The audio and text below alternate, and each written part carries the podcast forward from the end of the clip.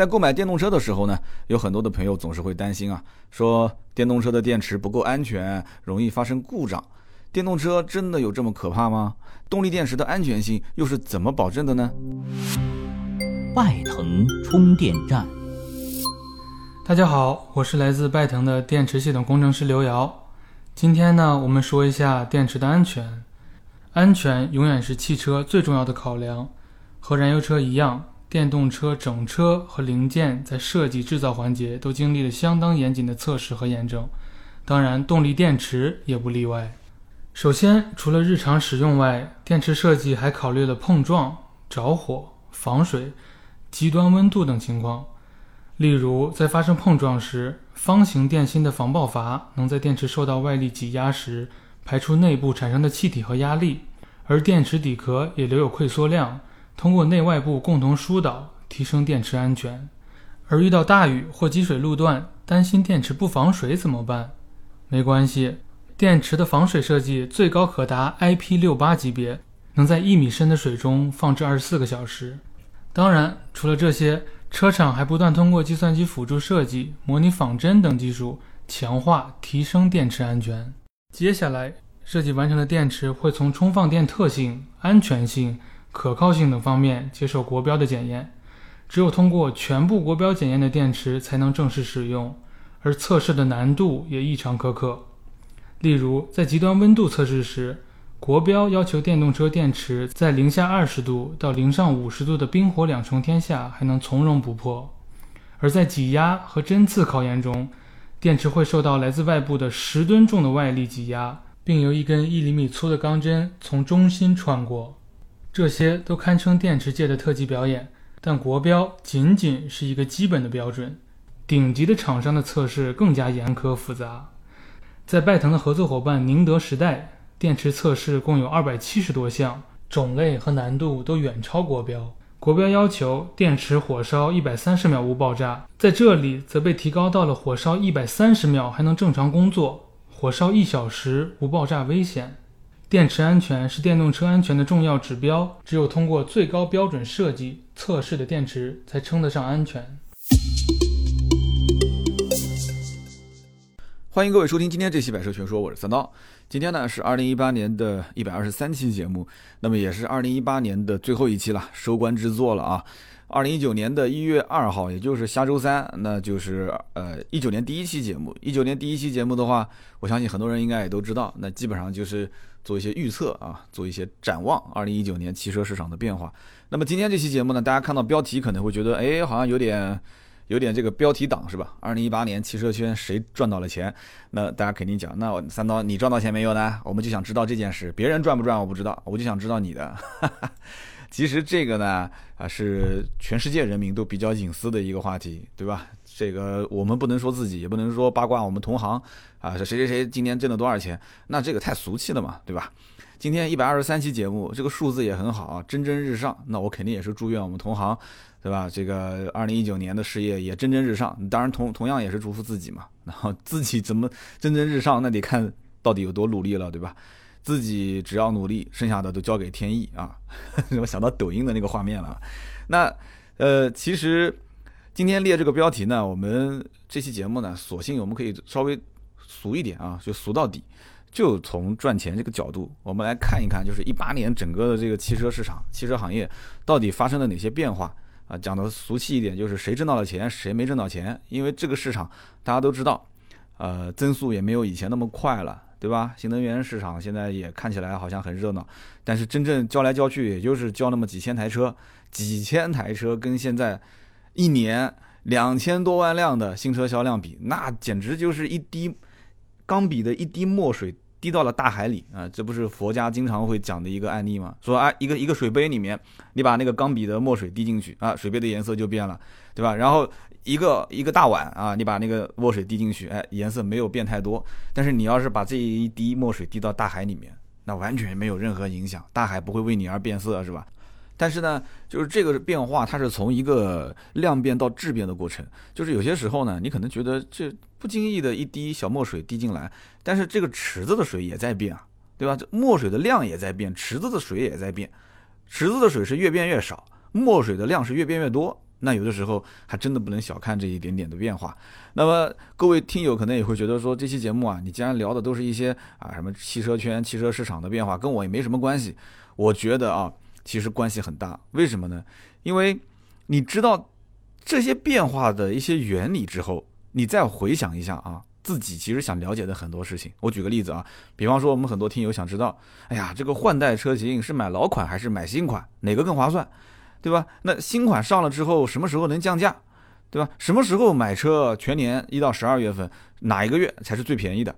那到底是买 SUV 呢，还是买轿车呢？啊，哪个更划算呢？哪个更舒服呢？MPV 在二零一九年市场它会流行起来吗？我是不是要买个 MPV 呢？那将来我是非主流还是主流呢？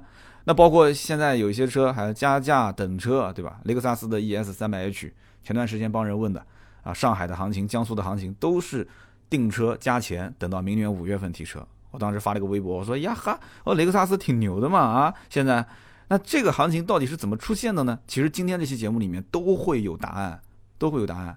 包括现在降价的车，看上去降了四万多、五万多，那这个降价幅度是到底了吗？明年二零一九年有没有可能再继续探底？这些问题其实都能谈得出来。这期节目里面聊聊聊聊聊，我会举很多案例，都能把它给分析得清清楚楚。那么，二零一九年的包括二手车市场，现在大家觉得说啊，新车销量下滑了，那二手车市场肯定活跃啊，是不是这样子的呢？我们也可以今天这期节目呢，试着找一找答案。而且就是找不到答案也没关系，明年哦，对，是明年，二零一九年一月二号，也就是下周三的节目，我们还要做一个一九年的判断，对吧？判断一些变化。那熟悉我们听友都知道，这个每一年第一期节目都是这样，对吧？我去年啊，也不叫去年了，就是今年年初，二零一八年的一月份的时候，那我也吹了一些牛皮，对吧？吹牛皮也不用交税，但大家也就听个乐嘛。那那一年，我今年这一年，我我吹的这些这个预测的，我不知道准不准啊？大家也可以回听一下，翻到我们今年二零一八年零零一期节目的时候，第一期节目你可以听听，看看我吹的牛皮有多少实现了，预判一下啊。那么。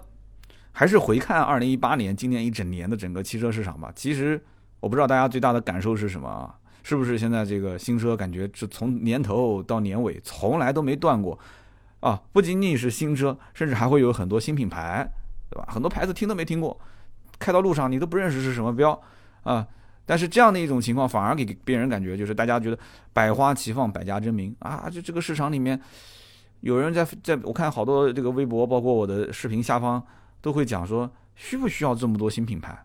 老百姓真的会买这些新品牌吗？这个东西其实我们看数据就可以了。今年一到十一月份的整个的销量数据，那么大家其实很清楚的可以发现一个问题：排名靠前的一个新品牌都看不见，你更别说什么新车型啊这些。新品牌的新车型啊，基本上是不可能出现在这个榜单里面的。那么你比方讲，我举个例子，轿车轿车这个销售领域里面啊，轩逸、朗逸、捷达、桑塔纳、卡罗拉、速腾、英朗、宝来，这都是老百姓就是耳熟能详的车。SUV 领域，呃，哈弗 H 六 就就是排名第一，就是老大哥了嘛。我们今年跟哈佛合作了很多期节目，我看底下评论又是这个又是那个很多。那你不要你不管怎么说，这车销量就是大，五万多台，十一月份销量。那么前段时间我参加山东的一个活动。呃，正好同一辆车的是长城的一个领导，我跟他就聊天啊。我说这个开魏的经销商，开魏派的这个 4S 店的这个经销商投资人，是不是一两年时间听说就能回本？他说魏派的经销商一两年差不多吧，但是没有开哈佛的经销商回本的速度更快。哈佛的经销商有的一年就回本了，我的天哪！那么说到这个时候呢，前面开车的那个小伙子，我们坐的是一辆哈佛的 F 五，那个小伙子就笑了，他说。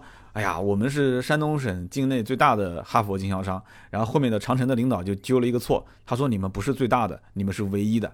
也就是说，整个山东境内的，就是哈佛经销商，包括应该魏的经销商也是他们家，全是这一家公司，叫山东顺顺什么来着？我记不得了。反正有山东当地的这个朋友应该都知道。所以你要知道，这个里面啊，今年是几家欢喜几家愁。你说，你就像哈佛这种品牌，销量排第一。它难道说利润就一直能持续保持吗？那它的持续保持利润的方法又是什么呢？那大家都能学得会吗？能不能把它给挤到第二、挤到第三去呢？那我们就看后面的销量嘛。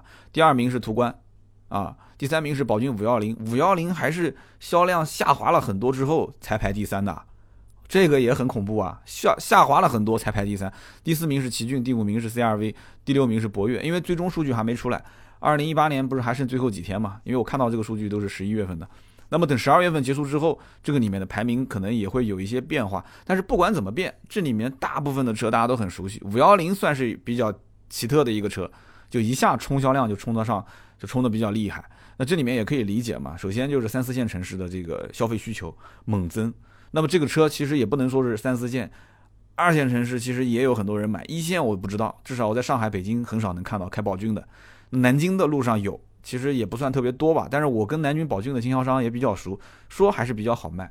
但是不知道卖到最后是南京周边城市的人在开，还是 买回去之后去南京的一些啊这个乡下啊，或者是这个县城，还是怎么讲？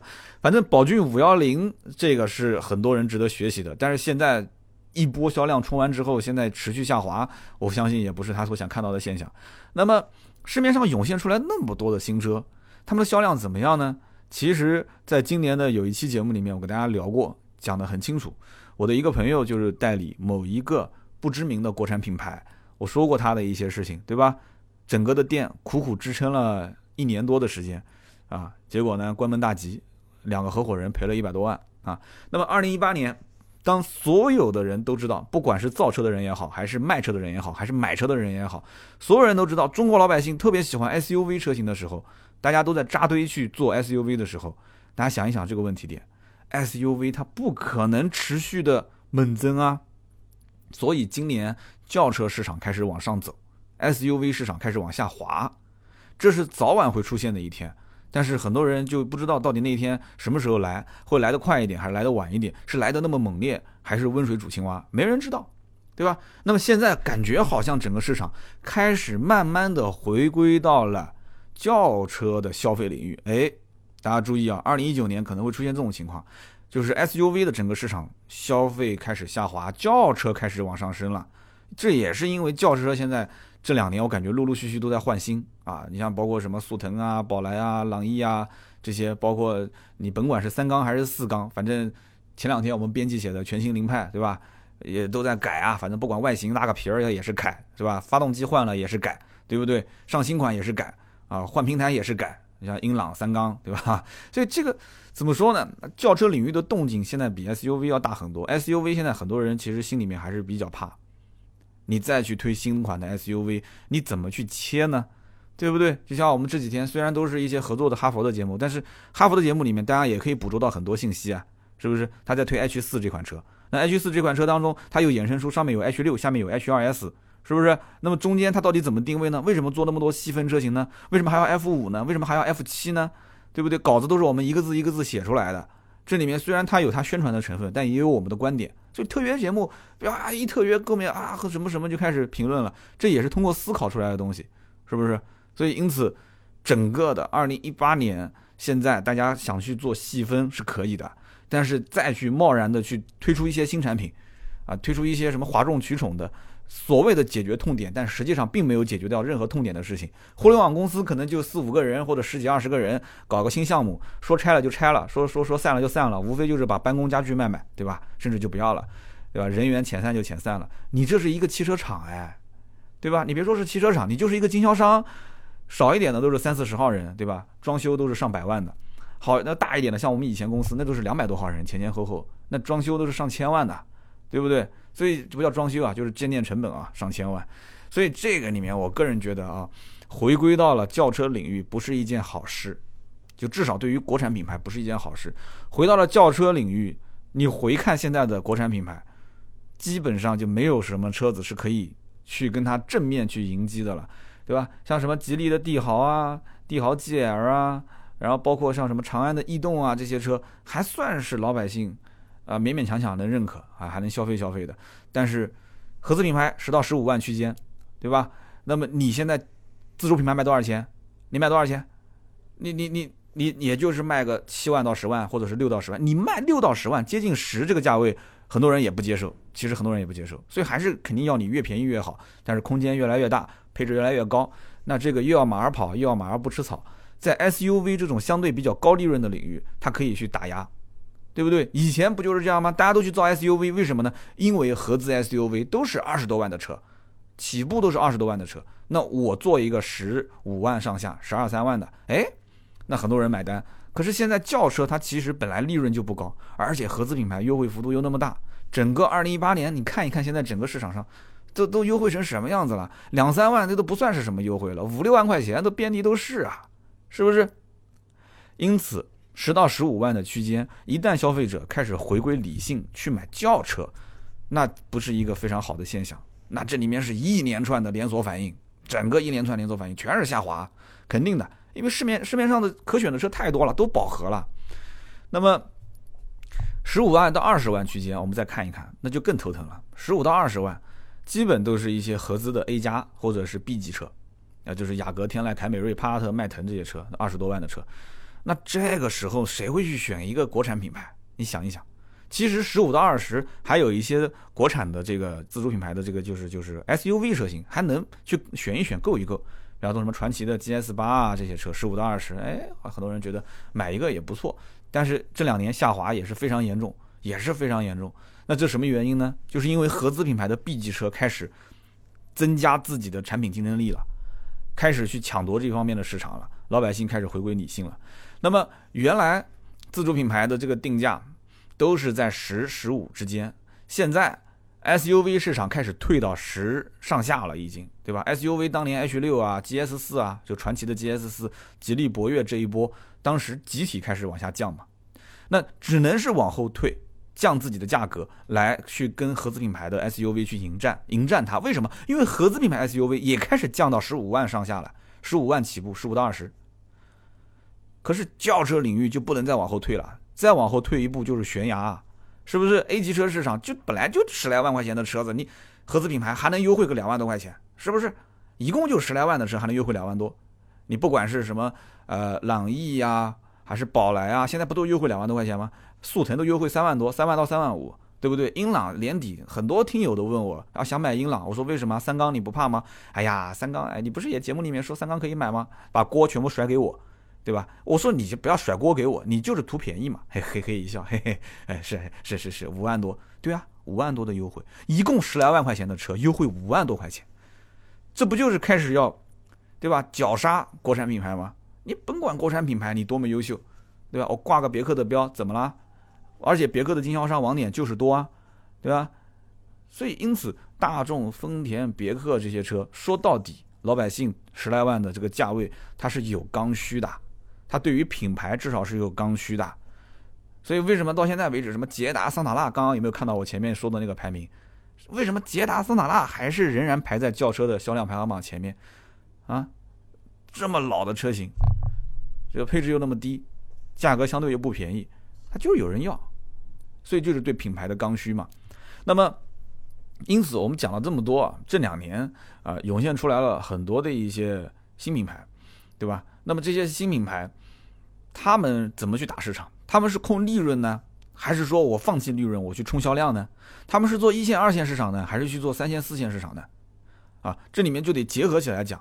你以前比方说，你不是说德系车价格高吗？配置低吗？好，那现在经销商就把价格放弃掉了，他把利润直接放掉。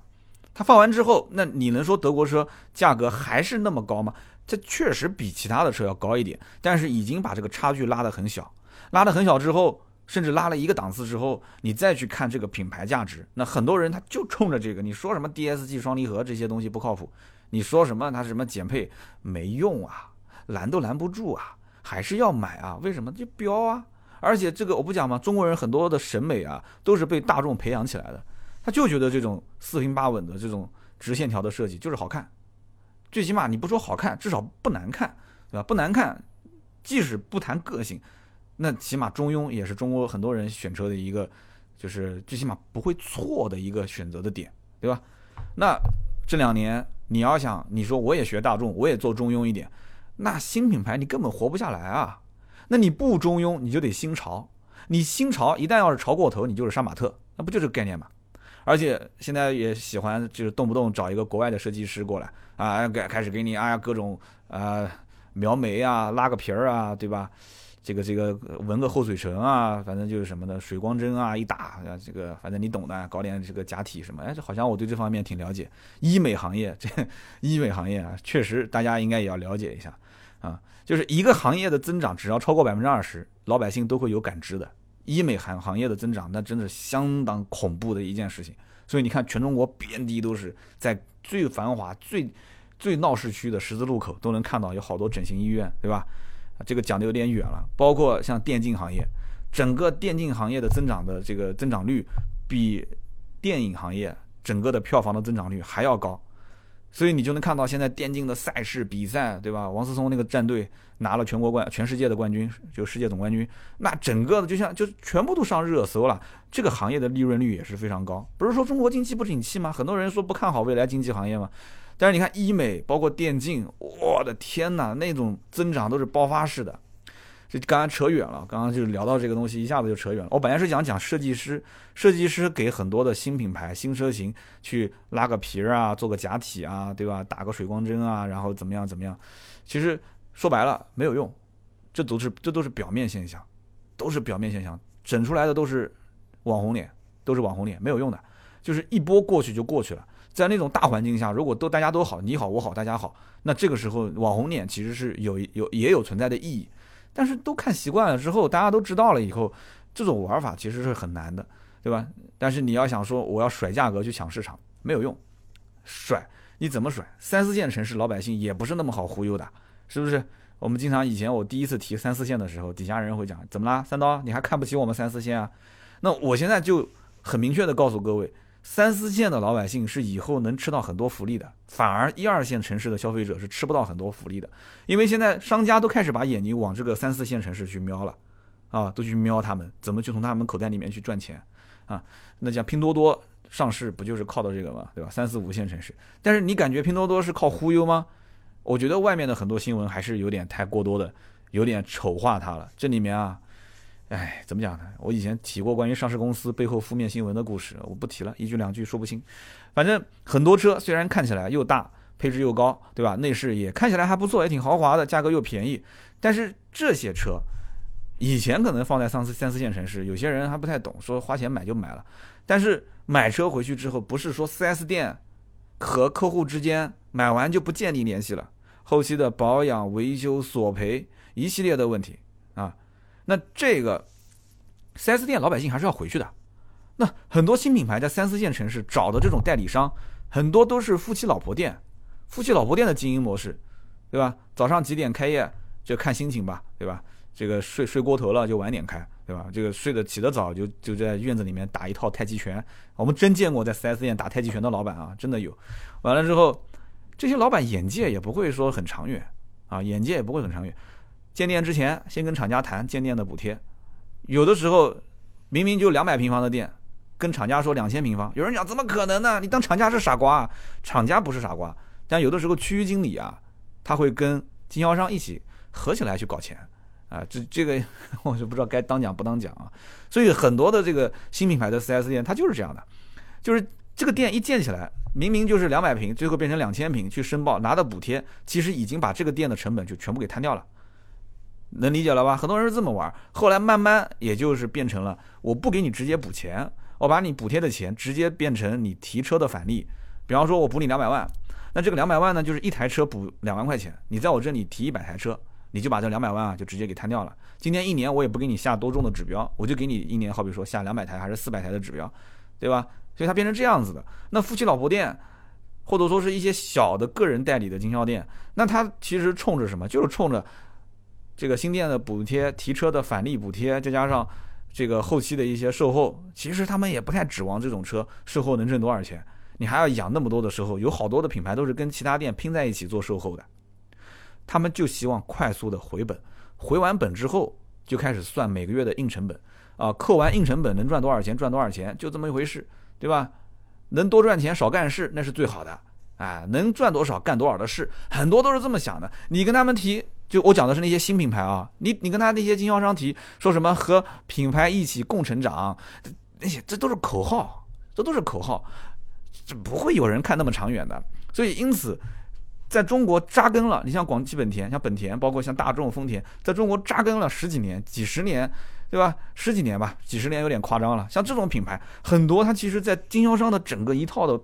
培训体系啊，包括管理体系啊，包括它的整个服务网点，它是有很多保障的。所以因此老百姓他也不傻，三四线城市，对吧？他会看，我买了一台你新品牌的车，你说不定这个店说说倒就倒，说走就走，说换品牌就换品牌，对吧？你嘴一抹，买的时候呢，怪就是哎呀，就各种求各种好，买完之后你嘴一抹，什么事也没了，牌子一换，门头一换。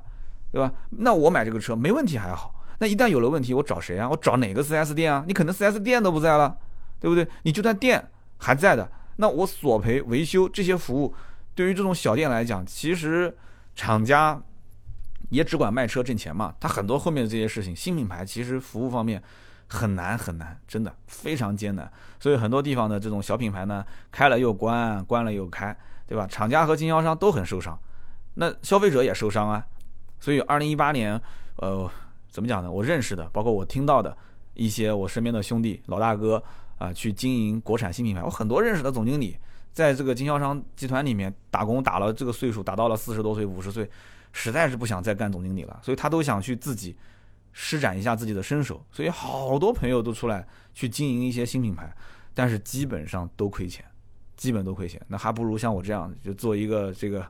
对吧？线上加线下结合的一个带人买车卖车的服务，他们还挺羡慕我，也没什么成本，对吧？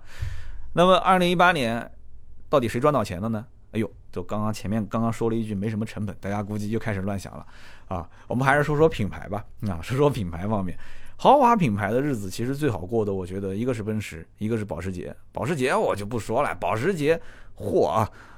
南京的保时捷垄断那段时间，我参加一个活动，跟他们一个领导聊天。他说：“你猜猜我们店一个月卖多少台车？”我好像节目里面跟大家说过的。我说：“你们店一个月一百多台吧？”他呵呵一笑：“ 一百多台，我们店一个月卖两百多台。”我一听，我说：“你两百多台，你你比南京的可能奥迪店卖的还要多啊？”我看路上保时捷也不至于说像奥迪那么多嘛。他说：“那奥迪一家呢？南京一个城市多少家店啊？南京奥迪又要再新开两家店，马上几家了？马上八家了吧？应该，对吧？那我保时捷几家店啊？我就一家店，对吧？”南京马上也要开第二家保时捷了，所以当时我就笑，我说你好日子赶紧过吧，啊，马上再来一家。那一家店一个月卖两百多台，价格又没怎么优惠，而且保时捷都是选装，真的是保时捷，我觉得是没有什么竞品可可直接去去去跟他抢市场，真的很厉害。在一个城市里面，特别像南京这样的城市，只开一家保时捷店，那真的日子过得美滋滋啊啊！但不知道为什么他们家的这个经销售员的流失还不是很还不是很很低。啊，我认识好几个都已经不在里面干了。那么豪华品牌除了保时捷，我觉得奔驰的日子也很好过啊。因为我本来自己也是开个小奔嘛。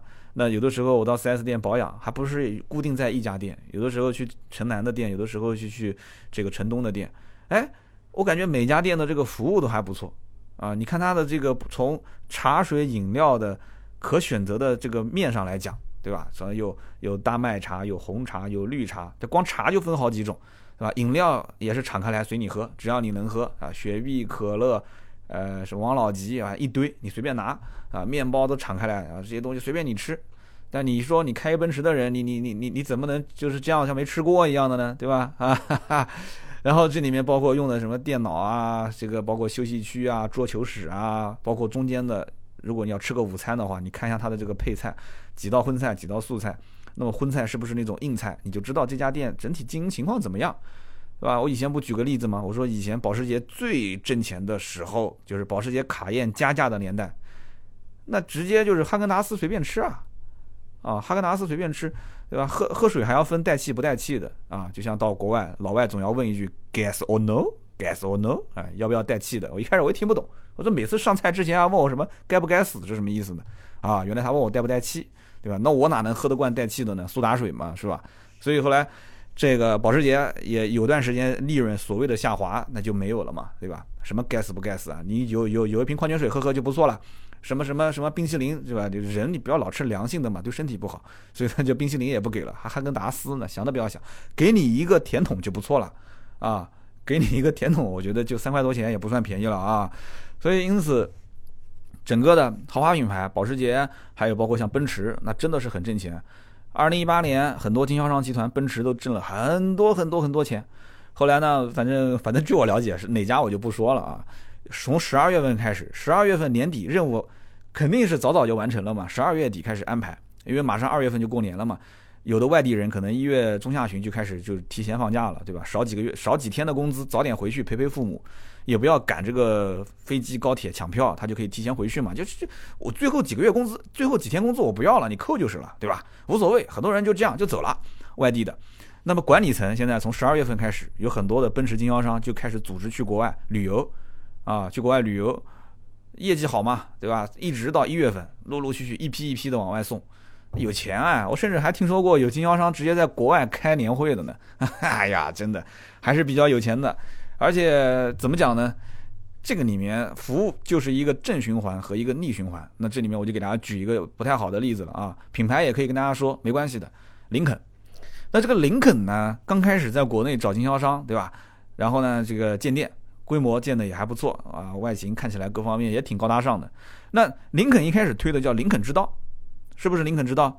而且我要记得没错，去林肯品牌的当时那个老大是毛总吧，还是谁啊？好像以前就是奔驰的，我没记错的话。那林肯知道，他其实想要给这个客户体会的那种服务，有点类似像雷克萨斯那种感觉，对吧？或者说你说奔驰那种感觉也行，对吧？雷克萨斯，说实话这两年的整个的售后服务的水平，我觉得也不至于说还还能一路往上走啊。也就那么回事，去过几次，反正整个售后车间空空荡荡的。这个车本来也不用修，对吧？来都是保养的，保养嘛，整个这个这个车有什么好保的呢？对吧？就是无非换换机油机滤啊。所以我去过几次，也没有体会到他们什么服务。他们一看我也不是车主，也就没啰嗦了。那从一个呃林肯的车主保养的案例上来看，包括从林肯的经销商层面，包括林肯的客户层面，我都认识很多人。那么从他们沟通，我就知道了一件事情。很简单，刚开始他们要求整个的服务标准是什么样子呢？这个不要讲那么长篇大论，就跟你说一个细节你就知道了。矿泉水一律是要用依云的，哎，就大家应该都知道依云是什么牌子吧？对吧？所谓的什么阿尔卑斯山阿阿尔卑斯山上的矿泉水啊，那这个我们就俗称就土豪水嘛，对吧？参加什么媒体活动，只要一看，哎，对吧？像什么路虎、捷豹啊这些。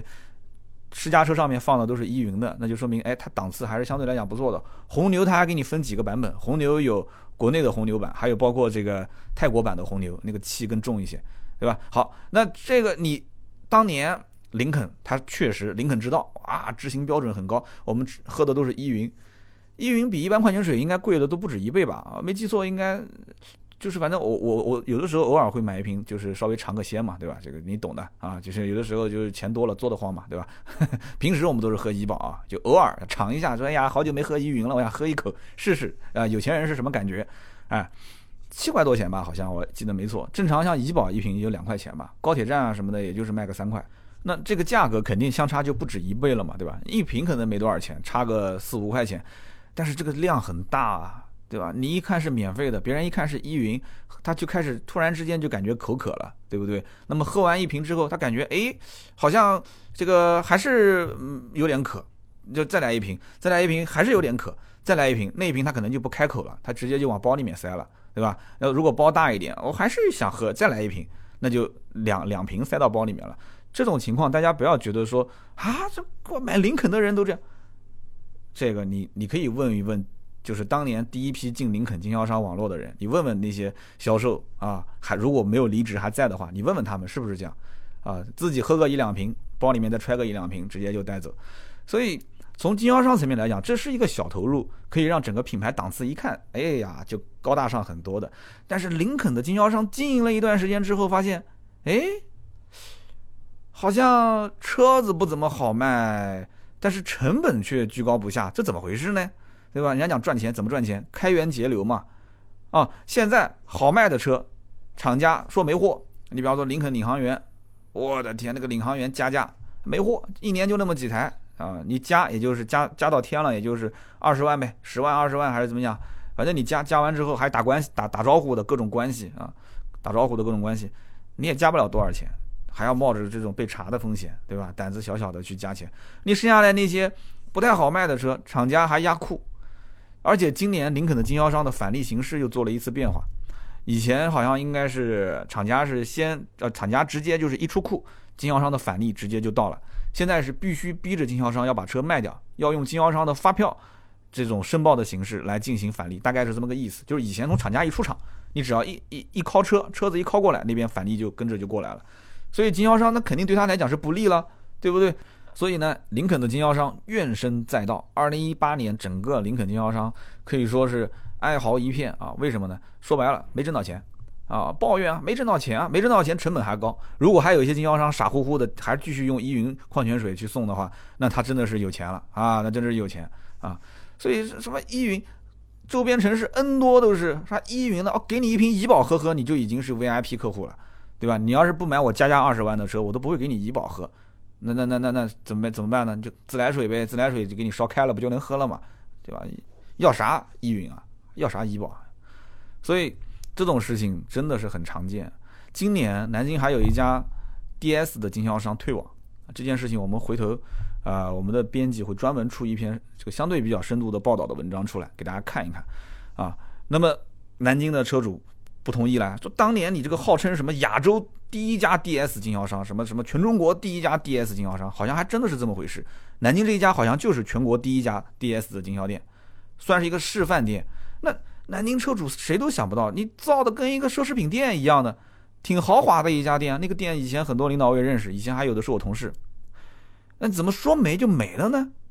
眼睛一闭一睁，咋就没了呢？对不对？这南京车主就维权啊，就。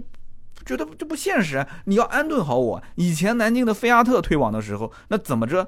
他还把自己就是一部分的零配件放到了这个标致 4S 店。就以前在标致 4S 店的 4S 店的院子的旁边，右手边是门卫，左手边有个小房子，那个房子就专门接待那些菲亚特车主啊，涉及到什么索赔啊、保养啊这些，就跟标致店等于合在一起搞。那好歹还有个安顿的地方。那南京的 DS 车主就不同意了，你说退就退，对吧？那你当时你买车的时候，你承诺好好的东西，你现在退网，那我维修保养去哪边？我的质保怎么办？那我不知道有没有预充值啊？如果有预充值的话，那你要是不退钱，那是肯定是不行的。所以没有人能想到，说一家这么大的 4S 店说关就关，说退网就退网。其实连 4S 店自己，我相信周边几家同行啊，他们也不会相信，说说退就退。我从我的角度来讲啊，退网其实是对每个人都有伤害的。都有伤害的。你只要有这个店开着，哪怕就是一个非常非常差、非常烂的牌子，它好歹每一天还有一些人过来保保养，对吧？有人车撞了，还要过来维修维修，它还是有一些产值可以挣钱。那一家店如果要是真的要是退网的话，我觉得那真的是万不得已了，真的是到了这这个就是一滴米都开不了锅的这种状态，就亏的已经是心都寒掉的这种状态啊。那么一家 4S 店它退网会损失什么呢？我觉得很简单，首先一批仓库里的车，它退网的时候不可能仓库一辆车都没有，这批车肯定是要把它给想办法处理掉的。那你当你很着急的想要处理、想回笼资金的时候，你连 4S 店都没的时候，你这怎么处理呢？对不对？那么第二个，新店的硬投入、硬成本投入，这个硬成本投入再怎么样，一家店都是至少是以百万来计数的。你像 DS 这种店，我刚刚也说了，装的外外观装修就跟一个什么奢侈品店一样的，什么法系高端品牌，哎，那都是数百万计的。那你现在好了，你不做了，你不做，那你得要改头换面，展厅大部分都得拆了重装。好，那这里面还有一个问题，如果你的品牌是被别人招商引资，就是他勾搭你，厂家勾搭你，勾搭完你之后让你退 DS 的网，来重新建我的品牌，那这个损失。勾搭你的这一家品牌，他会帮你承担一部分，这个很容易理解。家装行业就会经常出现这种情况，对吧？一个新品牌卖地板的，还是卖厨具的，还是怎么讲，对吧？还是卖家具的，他一看这个市口啊，这个市口最好的这家店卖的这个品牌，好比说是个一类二品，或者是二类一品，或者一类一品，那我现在想把它撬掉，我要把它撬掉，我一定是要给他绝对绝对的诱惑，绝对绝对的建店的补贴利益。你你跟他再签个三年五年的协议，包括后期的进货价、返利啊、成本啊、不压不压库啊，全部谈好了，这家这一个路口的市面市口最好的这个老板才有可能会愿意改头换面。那这个是你主动勾搭别人。那如果说你自己已经亏得连裤衩都不剩了，实在经营不下去了，你自己退网了，你自己退完网之后，你再出去找新品牌，那对不起，那对不起，这个主动权就不在你的手上。那这样这个老板亏的那真的我的个天哪，那就一层皮都亏掉了啊，连皮都亏掉了，没了，全没了，那怎么办呢？硬着头皮啊，开经销商、开 4S 店老板都有钱，哎呀，很多都是副业，啊，一年亏个几百万小钱，好多真的是家里有矿，不是说那种网上说的家里有矿，他真的是有矿啊！我光我知道南京有几个经销商，就在某些省份都有矿的，这 真的很厉害，很厉害的啊！二零零八年截止到三季度，全中国卖了多少辆车呢？两千零四十九万辆，在中国这个大土地上啊，这一块神奇的土地上。两千零四十九万，去年二零零七年全中国新车销量两千八百八十七点九，你就算上是二八八八，两千八百八十八万辆。那么今年到了年底，有没有可能超过去年呢？我个人判断不太可能，这个数据最终没出来啊。综合预测两千八百二上下，大家可以看一看，马上就是后面二零一八年的数据出来之后啊。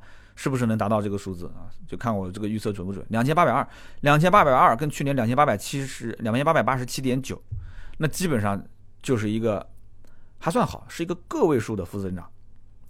但是要告诉各位的是，负增长，这是中国汽车史上近二十多年来第一次啊，史上第一次的负增长。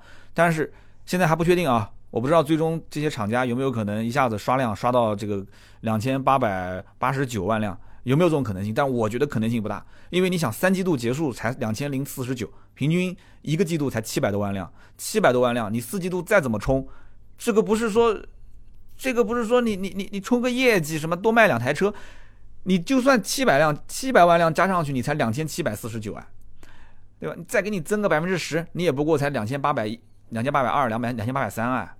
你跟两千八百八百八十八还差一点了，你要刷到两千八百九，我的天，难度还是非常非常大。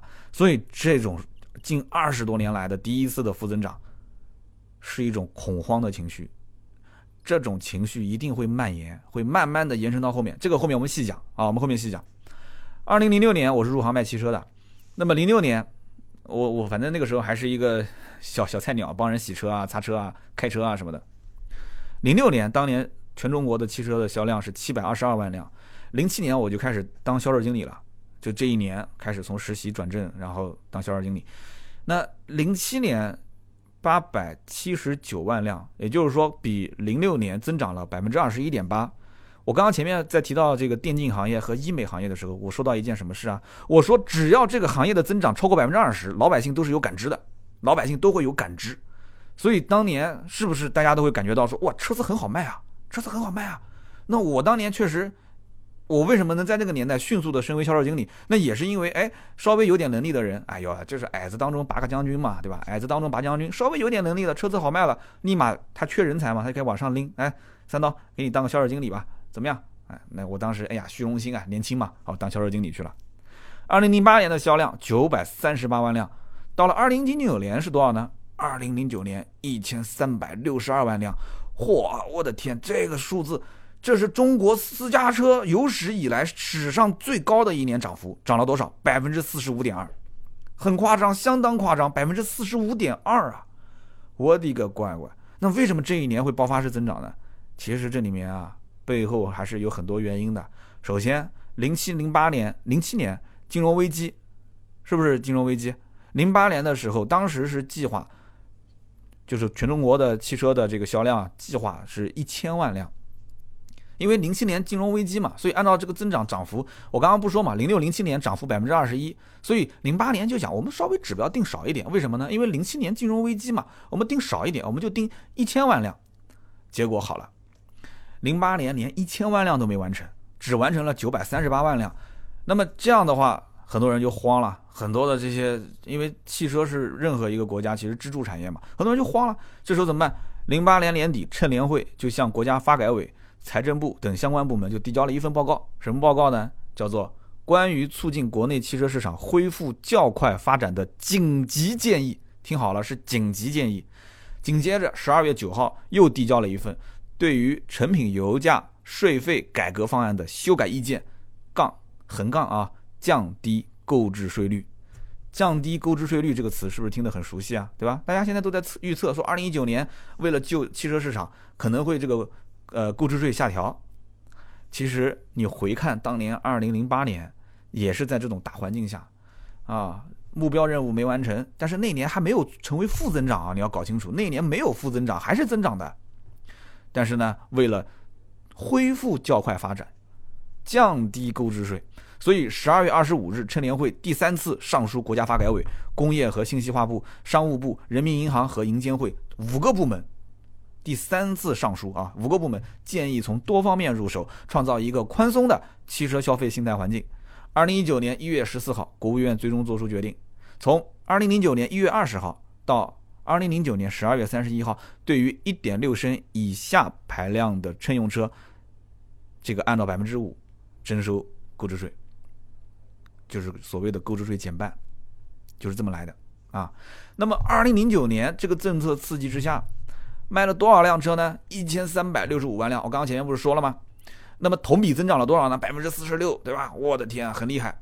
那创造这么大的一个销量之后，我们再回头看，一点六的这个购置税减半政策给它增加了多少？也不叫增加吧，就是促进、促成它销量销了多少？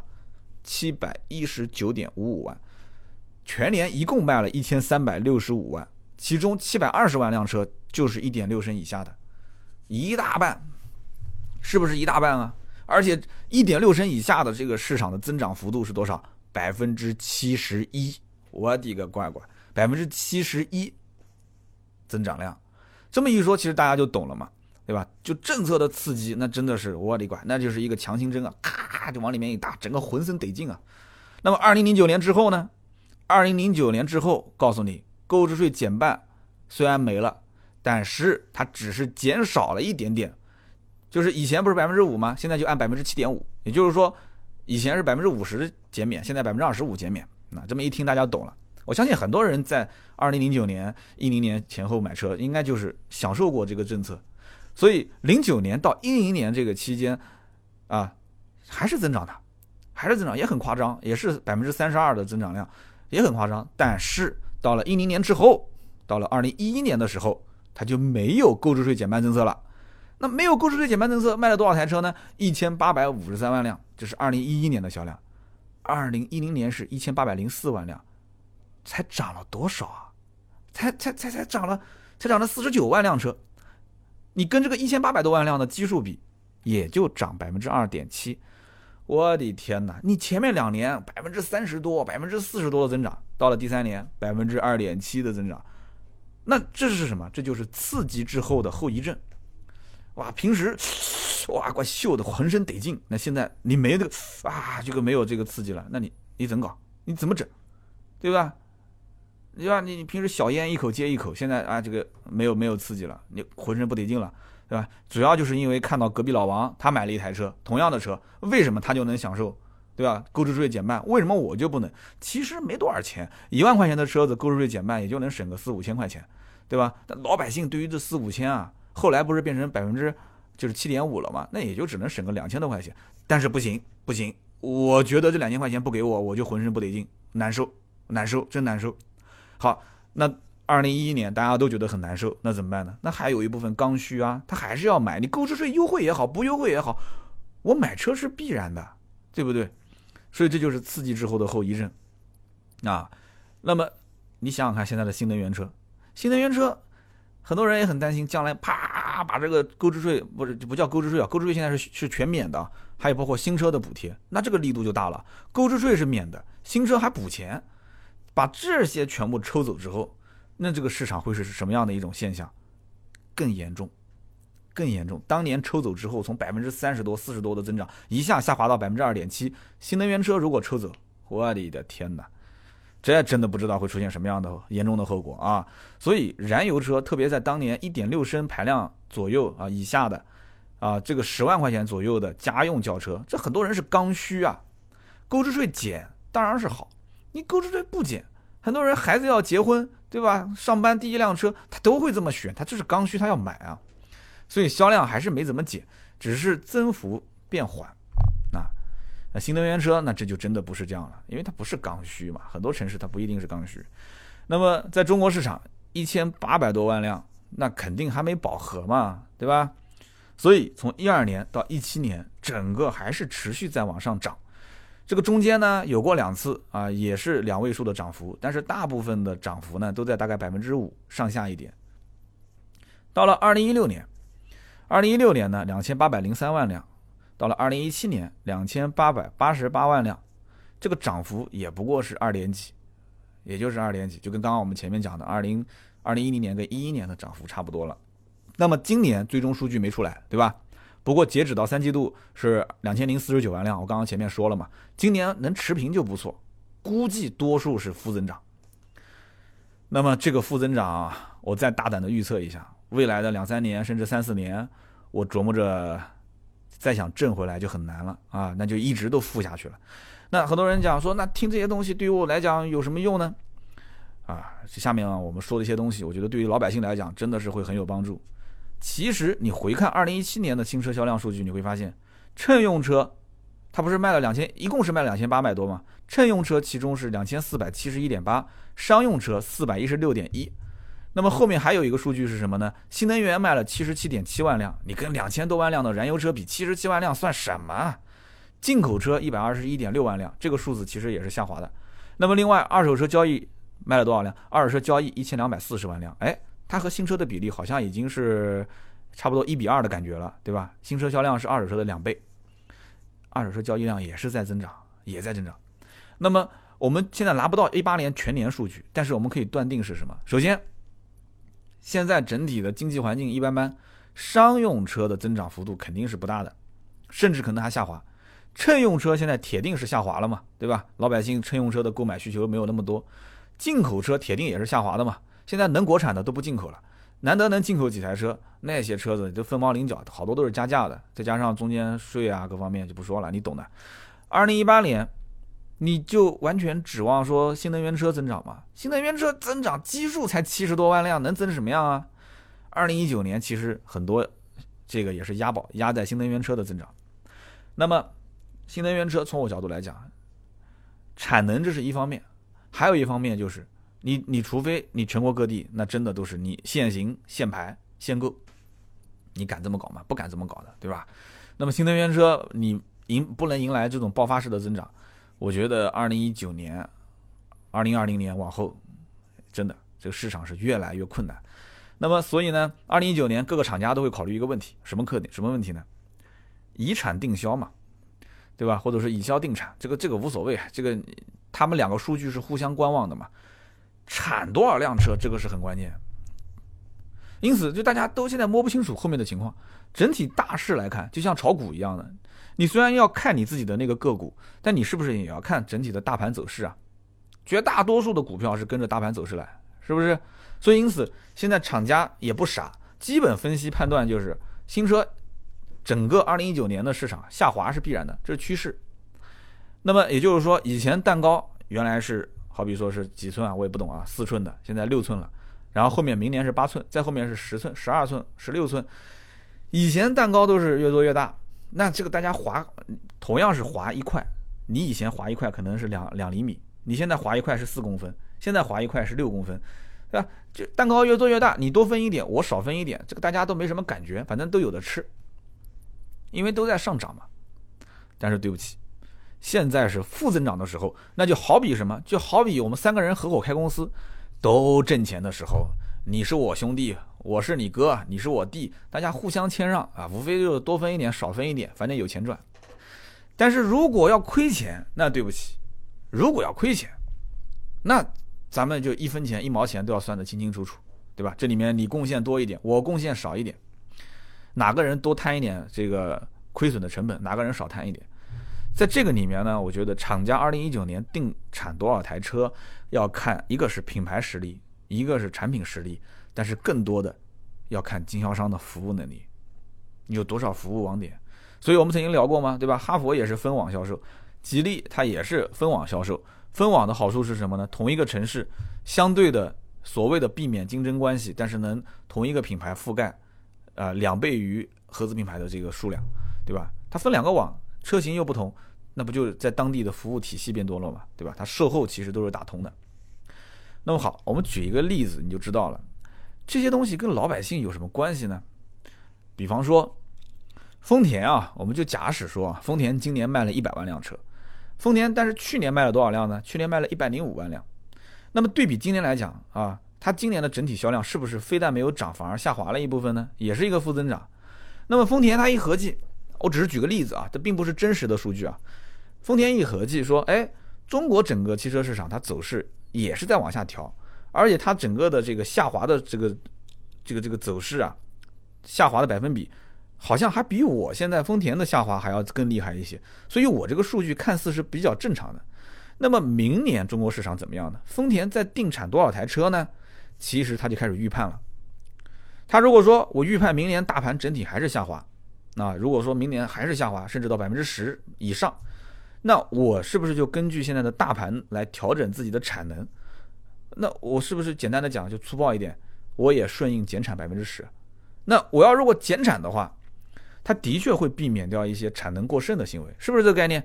我产那么多车，去年一共就卖了一百万辆，那我今年同样还是按一百万辆去生产，但是它实际市场需求只有九十万辆，这十万辆车啊，你别觉得说十万辆车不是什么大数字，十万辆车啊，摊到十二个月，摊到全国那么多家几百家经销商，也是不得了的，那你这个就容易出现大问题，对不对？那么这是一种情况，第二种情况。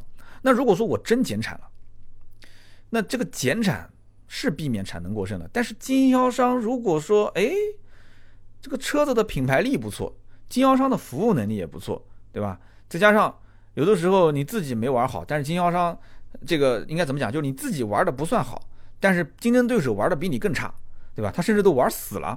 那很多客户，很多客户他发现，哎，还不如买丰田靠谱。这一下子，如果说老款车还持续热销，什么汉兰达这种车都还在加价嘛，对吧？然后丰田凯美瑞卖的都挺好，在这个基础上，哎，你结果又出现了几个爆款，对吧？其他品牌战斗力不行了，你还出现了爆款，那你这个今年二零一九年，如果说定的是减产计划，那会出现什么情况？老百姓算算账啊，我们听友算算账啊。现在据我了解啊，二零一九年。就是说，定下来减产的品牌还真的不在少数，啊，即使不减产，很多其实也都不增加自己的产能了。他不会傻乎乎的说，今年我产一百万辆车，我明年产一百二十万辆车，很多不是这么玩的了。这里面有很多复杂的计算方式，我们听友当中也很多是厂家的，我说的不对的地方，也希望大家批评指正啊。他要多方调研得来的数据之后，他才会去定产。定产计划这个是个也是个很复杂的过程，所以因此，如果今年涉及到减产的品牌，明年它一旦要出现一些爆款车型，它的它的预期就是超出自己的这个预期的话，那这些车老百姓你觉得认为能降价吗？这种车会甩卖吗？是不是？这种车型甚至我不讲嘛，在终端加价的可能性都是有的。所以明年是保经销商利润，经销商明年说不定啊，整体形势不好，但是最后一算账，哎，反而有的经销商还赚钱了。明年年底你不相信的，我这可能提早预测了，下期节目应该聊这方面的事情。明年可能经销商一年去年卖了两千六百台车，二零一九年掐指一算，一共才买了两才卖了两千三百台车，还少了四百台，但是呢挣钱了，有可能出现这种情况，啊，但这个太复杂了，这里面涉及到包括一定要有新产品的支撑啊，包括你这个实际的产能和你的产品力，老百姓买不买单，很多复杂的因素。那么明年各位，你要是如果指望说还是想抄底。找一些什么大跳水、大甩卖啊，就这一类的消费者，呃，那我就跟你说说吧。强势品牌你肯定就不用想了，很多强势品牌、热销车型满大街都是的，这些你都不用想。我觉得明年啊，这种车型很难。那么行业洗牌经常都有，洗掉的是谁？洗掉的是这个行业里面打酱油的角色。哪些品牌打酱油呢？我其实稍微帮大家理一理，你就懂了，对吧？我刚刚前面讲到的很多一些很多国产二线的，对吧？你根本都不认识的这些品牌，还有临时匆匆忙忙上线的一些车，长得又丑又怪异的，那么这些品牌，我反过来问你，它既是大跳水、大甩卖，你敢买吗？你敢不敢买？这 4S 店都快没了，你敢买吗？品牌可能都没了，你说你去抢一个什么六折的、五折的车，你觉得你占便宜了吗？你觉得占便宜了，商家觉得甩出去一个烫手的山芋。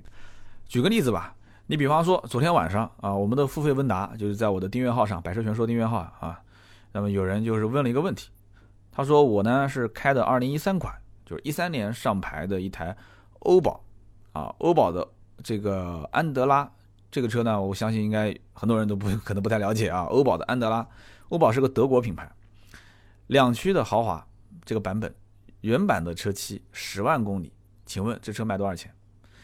这个车当年指导价是二十八点六万，将近三十万的车，那它肯定多少有点优惠嘛。但即使欧宝不优惠，它也照卖。为什么？很多城市一个城市就一家店，无所谓，你爱买不买，反正。那么现在欧宝这个品牌已经退出中国市场，这个车在二手车市场它还是个两点四排量，油耗又比较高，牌子又没人认，你觉得谁会来买？不会有人买。所以这车理论上讲它值多少钱？八万，八万上下。但这只是理论上讲，车商一看这个车就头疼。车商收这个车，我觉得也就七万块钱上下，能给七万块钱就不错了。这个车你放在二手车市场，大家只能是围观看看，欣赏一下，啊，不会有什么人买。如果说难得有个识货的，一看，哎呀，两点四排量，可能摇摇头也就走。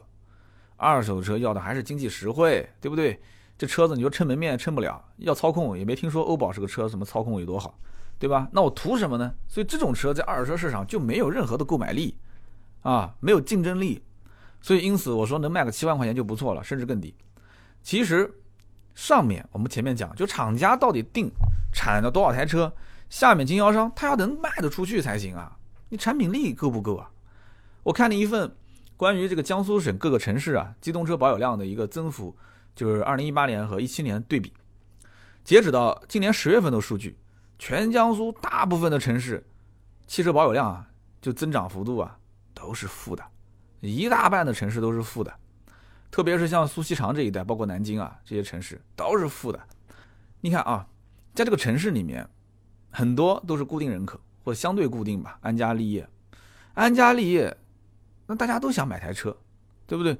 甚至买两台车，夫妻两个人一人一台，甚至就包括有孩子的嘛，就妈妈经常会开开车去接孩子，然后爸爸呢就开车跑业务。绝大多数家庭这种都是刚需。它既然是刚需，那像了我们这种岁数的人，那肯定都已经标配都配好了嘛。家里面的车辆不出意外，短时间内它是没有增购或者是这个换购的计划，是不是？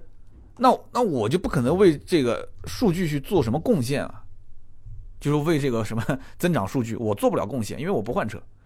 那什么情况下换车？一个是手头有相对宽松的这个资金可支配，同时。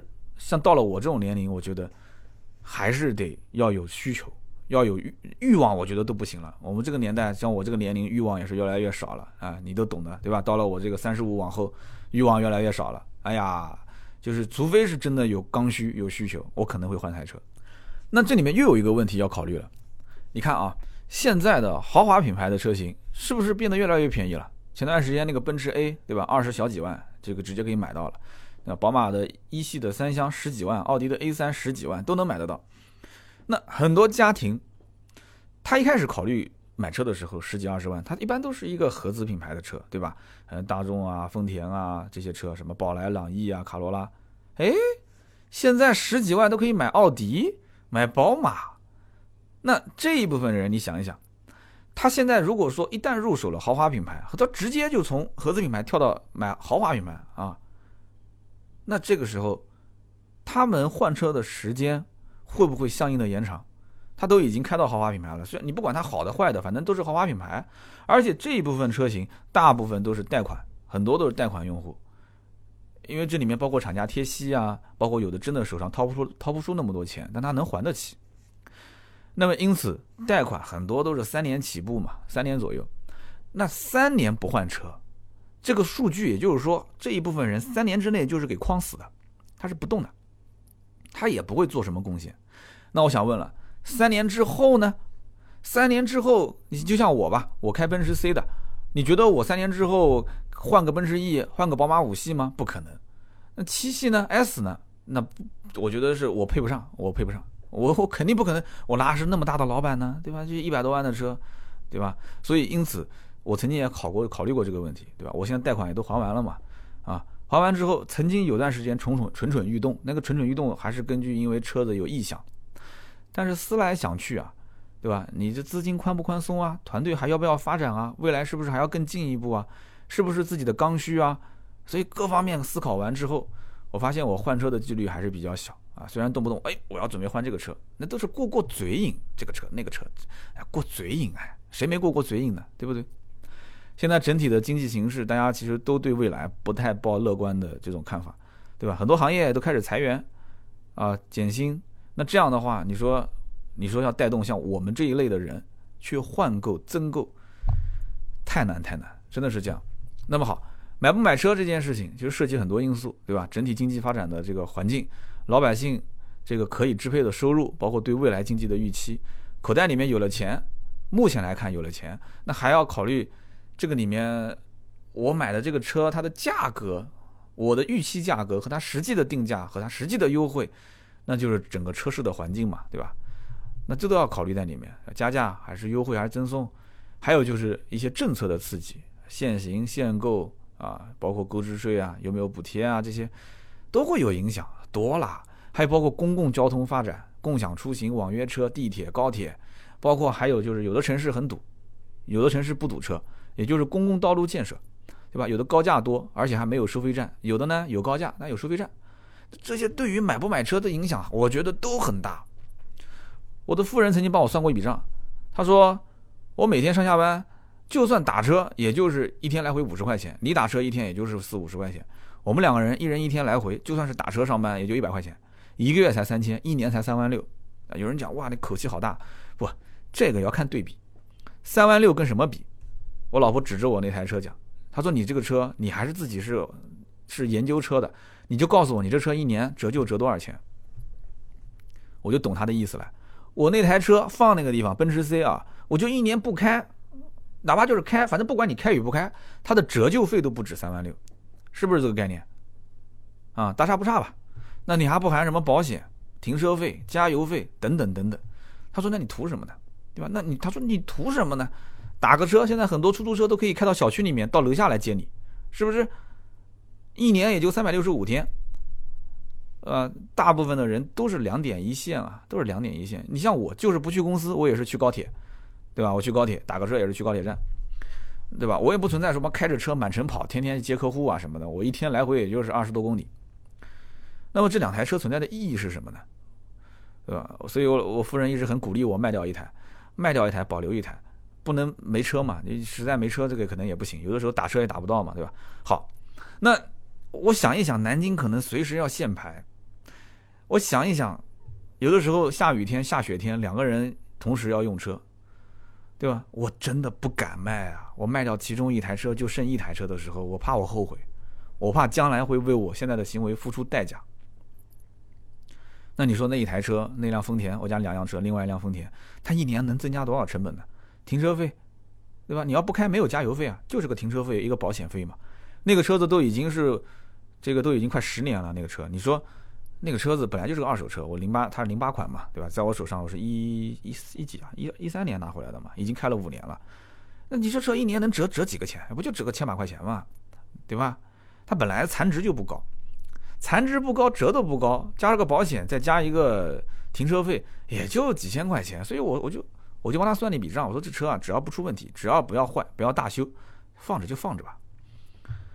所以你看这两笔账，有多少人是这么算的？这就是像我这种一个小市民打的一点点小算盘，对不对？那你说大土豪那种，对吧？家里面又是路虎，又是法拉利啊，又是什么奔驰 G 的，那这种大土豪，那基本上他不会在不会在意这种问题的。那更多的其实还是我这种人。就是我们这种对吧？同样情况，家里两台车，虽然用的不多，但也不敢卖，还要留着，对吧？我我可能唯一跟大家有一点点区别，就是我可能从事汽车行业，我卖车啊，我收车，我还要看一些数据变化啊，我要做这个行业的一些媒体的一些文章啊，一些内容。那讲到这个数据变化，你跟大家可以聊一个话题：汽车市场在任何一个国家，它一定是经历起步期、快速发展期、普及初期、普及后期。然后到饱和期，美国汽车市场啊，快速发展的年代就是号称美系车的黄金年代，一九零八年到一九一六年。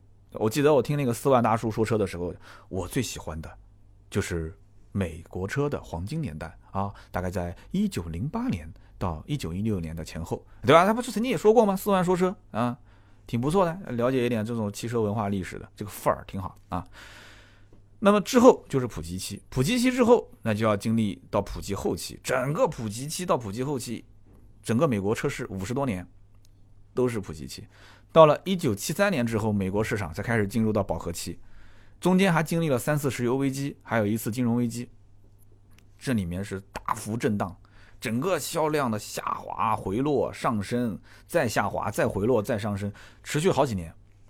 那德国也差不多，一九三八年。之前起步期，然后之后二战，二战打完之后，整个德国工业开始恢复，然后崛起，那这就是一个快速发展期，快速发展，对吧？整个国家也在发展，汽车产业也在发展，然后到了一九五七年之后，开始进入普及期，普及期也持续了三十多年，这个中间啊，也经历过德国的经济危机，也经历过石油危机，然后到了一九九零年啊，东德西德两德统一。两德统一之后，整个德国车汽车市场消费开始进入一个饱和期，一直持续到现在。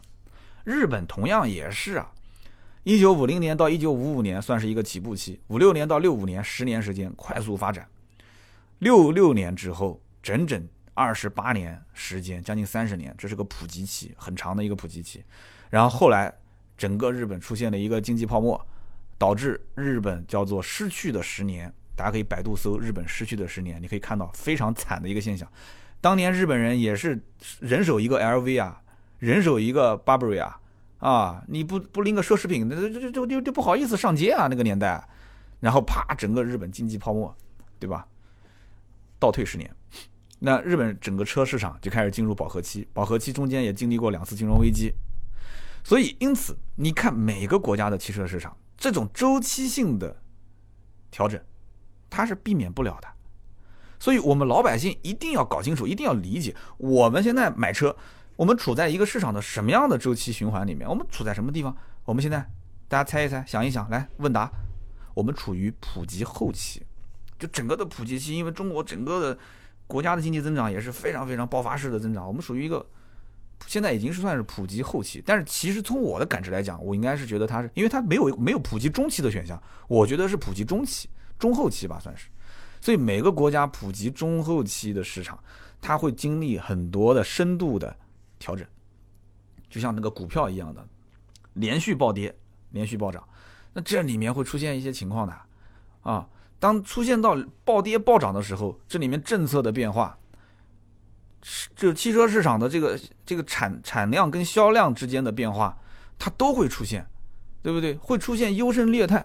会出现很多很奇葩的车，也会出现它被淘汰掉，然后留下了一些车，会出现很多经典车。老百姓在实在不会选的时候，他往往最后就是求稳。所以现在这个阶段，我觉得啊，一定要快速的培养出一些经典车型，哪怕就是国产品牌，不要再变了，就培养那么几个经典车型。这种做法，现在我我感觉现在很多国产品牌已经是抓到了这个这个点。不敢再去延伸出来了。你能把一个名号打响就不错了。未来的两三年都是两位数的负增长，这是必然情况，可能还持续持续甚至更久，可能两三年都不止。那么包括这种各种互联网平台，然后通过金融手段，什么一成首付、零首付这种来刺激消费，那我们也要看一看二零零八年美国的次贷危机对于汽车市场的影响。这个我们改天可以跟大家聊一聊啊，我们立个 flag，大家也在评论区给我提个醒。啊，值得我们警惕。所以说，现在整个的汽车市场的消费环境啊，在各种刺激的情况下，也不过还是一个个位数的负增长。有可能啊，我只是预测啊，二零一八年，那么今后持续两位数的负增长的时候，甚至包括很多的一些呃主机厂，包括经销商决策失误的话，今后 4S 店关掉很多很多都很正常，不要惊讶。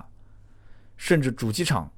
关门大吉也不会在少数，是不是？那么以上就是我对于二零一八年汽车市场一点小小的看法。说实话啊，我也不是这个行业什么专家，我只不过从一个小小的自媒体人的角度，那通过自己用车、帮人买车、帮人卖车，还有我接触的一些同行啊，还有一些所谓的业内人士啊，啊很多碎片化的信息，我把它整理成今天的这样一篇内容。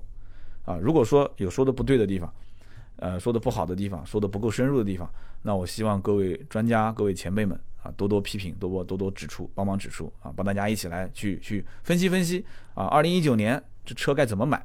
那么下一期节目呢，呃，我想就是关于这个一九年的一些预测，跟大家去聊一聊。那么大家也当就是听个乐吧，因为预测这件事情呢，呃，我也会摆出一些我的推测的一些根据。但是呢，这个毕竟这种大幅度的震动和变化，呃，预测准还是比较难的啊，给自己先先稍微的留一条退路。那么好的，以上就是今天节目所有的内容。呃，接下来呢是我们的留言和互动环节。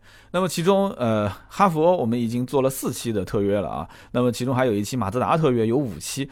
呃，有些人问说，哎，这个特约节目咋没抽奖呢？呃，不要着急啊，二零一九年我们会统一来把这五次的商业合作，因为年底事情特别特别多，我们来统一想一个方式把它给抽掉啊。其实很简单，这个里面订阅号和微信号我们最近也有一些变化。那明年的这种抽奖的模式呢，我觉得，呃，就除了在节目当中念留言以外，也可以再开通一些其他的渠道啊，比较简单的渠道。所以，因此，希望大家还是多多支持我们节目啊，多多评论，多多去点赞。那么，仍然是在评论区，怎么去抽呢？我明年我想点好玩的方法，好不好？那么好，那么我们下面是关于上一期节目的留言互动环节。上期节目呢，我们聊的是关于啊，我接触过的那些 A 七、S 七跟 RS 七的客户。啊，也是应着奥迪的新款 A 七上市说了这么一期节目。那么很多人留言的时候也说了一下自己的看法。那么其中一位呢是 SLS AMG 啊，他这一位的评论点赞数还是比较多的。这位哥们儿说，他说我觉得三刀这期节目啊，就是风格还是不错的。那么很好的刻画了奥迪 A7 车主的形象。他说我们家小区呢有一辆奥迪的 RS7。他说呃。不到一个月的时间啊，又是换改色膜，又是换排气，又是换包围，就是各种咔咔咔各种换，反正就是换来换去好几套。这种车主的形象真的刻画的就是那种又有钱又有时间，而且最关键就是副驾驶经常换小姐姐啊。看了半天我知道了，就是他最关键的就是最后一句啊，就是副驾驶经常换小姐姐。那如果是你单身，你的名字不是 S L S A M G 吗？你这车比他还好啊。对不对？也至少不比他差吧？我觉得。那那你你你是不是就比较羡慕你的这个邻居啊？就他活得比较洒脱，但是你呢？S R S A M G 只活在梦里啊！哎呀，这不要怎么羡慕，对吧？他有烦恼的时候，你没有看见而已啊！就有钱人都是很烦恼的，真的。好，我们接着说下面一条啊，下面一条呢叫做谢里杠 W Q，他说：“哎，三刀这期节目评分是吧？好啊，给八点五分吧，说太高了，怕你骄傲。”三年的老听友很少评论，那么这一期节目呢，前面的这个理论小知识我很喜欢啊，很专业。那么后面的故事呢也很解闷啊，还是不错的。预祝二零一九年节目越办越好。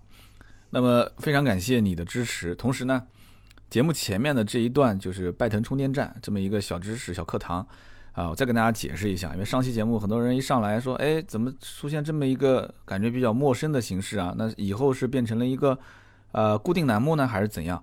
这个呢是拜腾跟我们合作的一个呃呃放在片头的这么一个类似新能源车知识的一个干货普及的小课堂，就是一个一个 tips。那么这个呢只有几次的小合作，那么这几次的合作呢会根据我们的节目的内容相关的这个属性，就比方说啊，如果今天这期节目就像我们今天应该是有小课堂的啊，就拜腾充电站的，那么今天这一期我们聊二零一八年总结，拜腾觉得还是比较合适的。就放个小课堂在里面。那下一期呢是二零一九年的一些预测。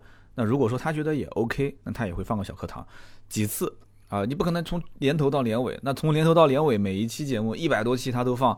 那首先这个干货，你写个十七八期倒还好，你写一百多期干货的话，那拜腾自己都可以做自媒体了，是不是？两分钟也可以做个自媒体了。